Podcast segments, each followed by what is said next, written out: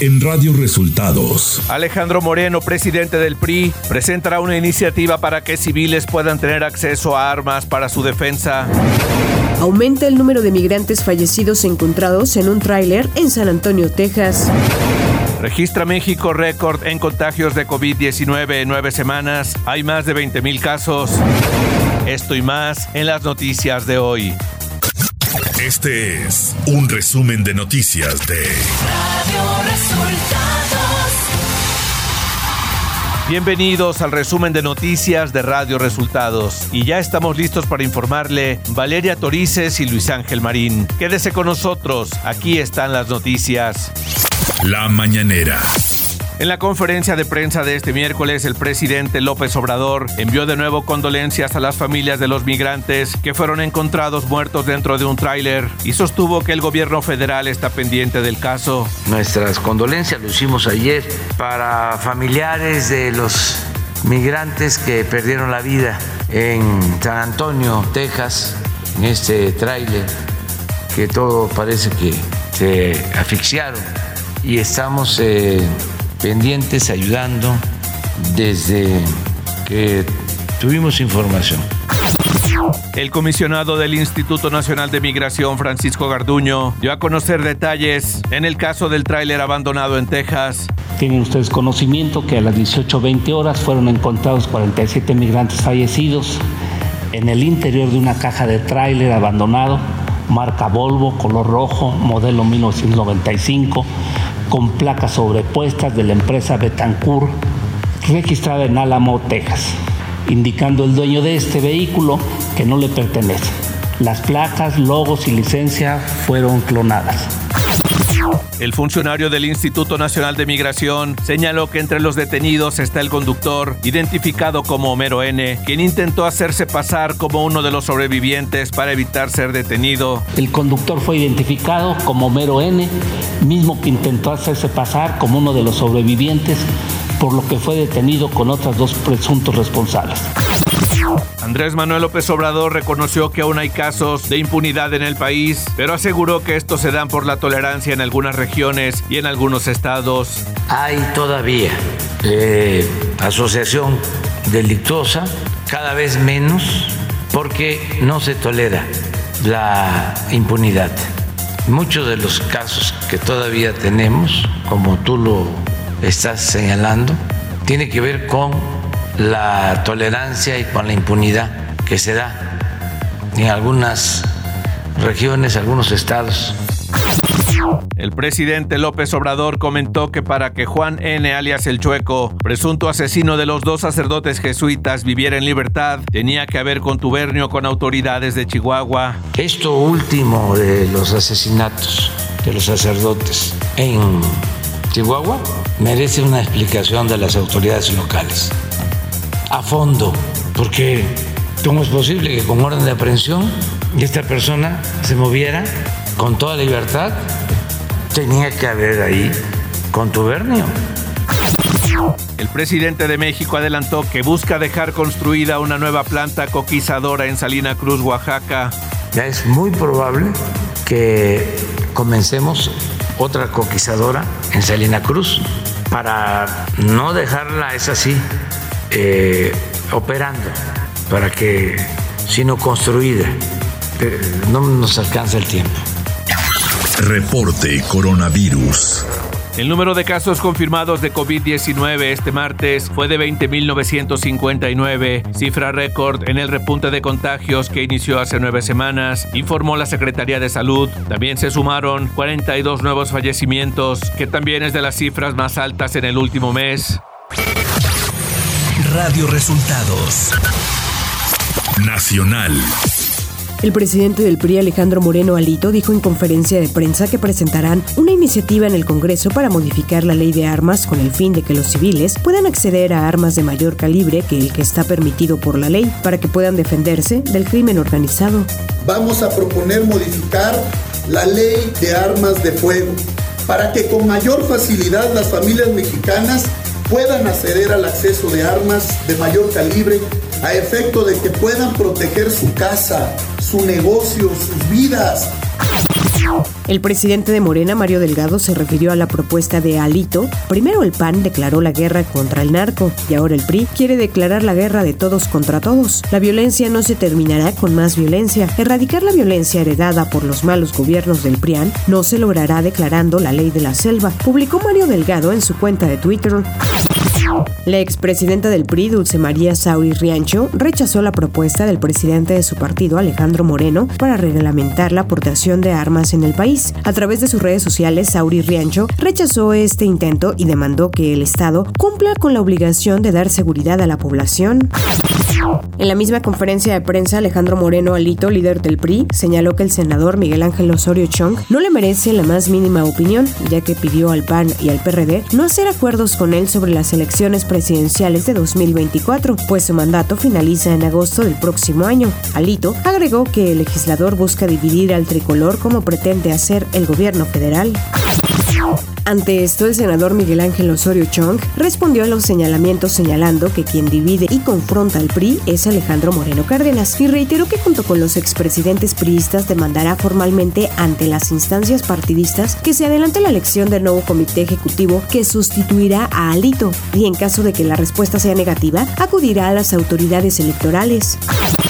La diputada de Morena, María Clemente García Moreno, presentó una queja en el Consejo Nacional para Prevenir la Discriminación, CONAPRED, en contra de sus compañeros de bancada, Salma Luébano, Sergio Gutiérrez Luna e Ignacio Mier, quienes presiden la Comisión de Diversidad, la Mesa Directiva de San Lázaro y la coordinación del Grupo Parlamentario Guinda, esto debido a que se le excluyó de la organización de la Semana Pride, que se inició este martes para promover los derechos de la comunidad LGBTQ y más, y no se le ha permitido ser parte de la comisión permanente. La legisladora trans, señaló que no se va a ir del partido Morena pese a estos problemas. Economía.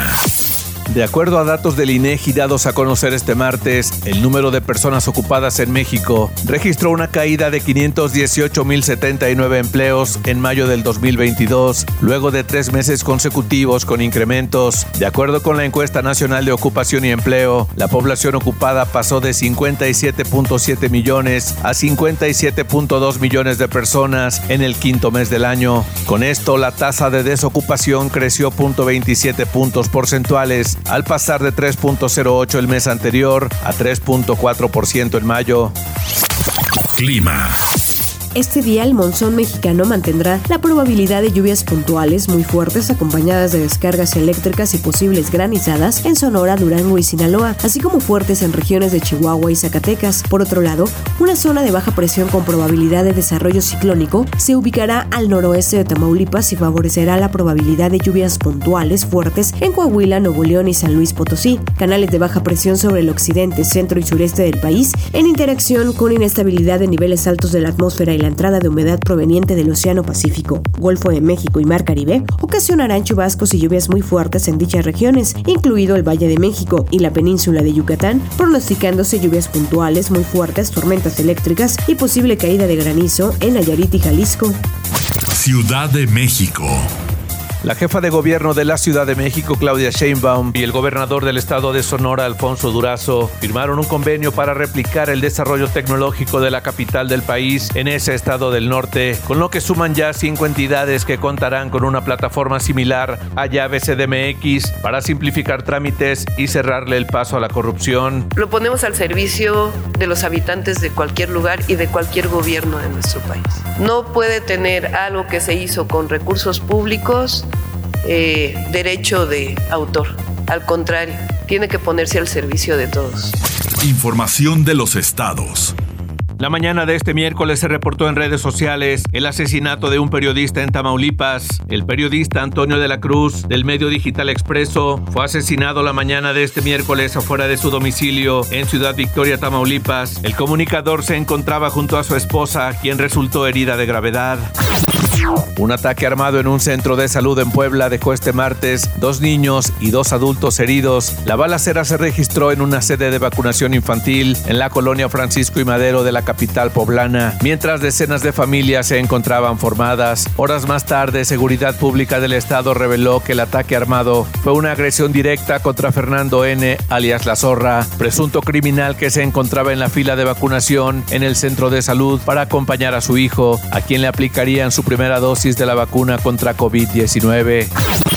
La gobernadora de Campeche, Laida Sansores, presentó en su programa Martes de Jaguar nuevos audios de Alejandro Moreno, presidente del PRI, en los que se escucha que el Partido Revolucionario Institucional pagó varios millones de pesos en efectivo a sus proveedores para la promoción de sus candidatos durante el pasado proceso electoral. Es que la Hugo, ¿por qué le pagó en efectivo a Bauer, güey? Lo que me explicó me dice es para no dejar rastro, porque si yo facturo como estoy usando recurso de campaña, puede ser observado por la autoridad. La Comisión Jurisdiccional del Congreso de Chihuahua admitió una denuncia de juicio político en contra del exgobernador panista Javier Corral Jurado e investigará presunto desacato del exmandatario a un decreto de austeridad estatal del año 2017 que le obligaba a reducir su salario, viajar en avión de categoría primera clase o en jets privados de la flotilla del gobierno del estado. La querella se aprobó con cinco votos de legisladores de la Comisión Jurisdiccional la tarde de lunes. El gobierno de México reiteró el llamado a los concesionarios de agua de diferentes usos en Nuevo León, sobre todo agrícola e industrial, para que transfieran temporalmente volúmenes a servicios de agua y drenaje de Monterrey. En un comunicado con agua dijo que hay un acuerdo con 39 de 63 industrias de la zona metropolitana de Monterrey para ceder 3.6 millones de metros cúbicos de los 49.9 millones que poseen. Radio Resultados Internacional. La mañana de este miércoles, personal de un hospital en Texas confirmó el fallecimiento de una migrante mexicana hospitalizada que iba en el tráiler donde murieron asfixiados 51 migrantes. Fue la madrugada cuando falleció la joven de origen mexicano de 23 años que fue hospitalizada en el nosocomio de Texas, luego de haber sido ingresada junto con otro joven de 32 años debido a una severa deshidratación. El presidente Joe Biden dijo este martes que el hallazgo de al menos 51 migrantes muertos en un camión en Texas es horrible y desgarrador, y subraya la necesidad de perseguir a las redes criminales de tráfico de personas. En su declaración, Biden señaló el trabajo ya realizado por su administración para combatir el tráfico de personas. Este incidente subraya la necesidad de perseguir la multimillonaria industria del contrabando criminal que se aprovecha de los migrantes y que provoca demasiadas muertes de inocentes. La vía para que Suecia y Finlandia se convirtieran en miembros de la OTAN quedó despejada este martes, luego de que el gobierno de Turquía accediera a levantar el veto que mantenía sobre estos países y a apoyar su incorporación a la alianza. La información fue anunciada por el presidente de Finlandia, Sauli Niinisto, durante la primera jornada de una cumbre que realiza la OTAN en Madrid. Guillermo Lazo conservó su cargo como presidente de Ecuador después de una extensa sesión en el legislativo y de tres votaciones en las que fue rechazada la moción de la bancada que impulsó el proceso de la disolución anticipada de poderes, conocida como muerte cruzada. La votación sucedió horas después de que el mandatario anunciara el fin del diálogo con el presidente de la Confederación de Nacionalidades Indígenas, Leonidas Isa, quien ha liderado las protestas que iniciaron el pasado 13 de junio y que han dejado al menos ocho muertos y alrededor de 300 heridos. Tecnología.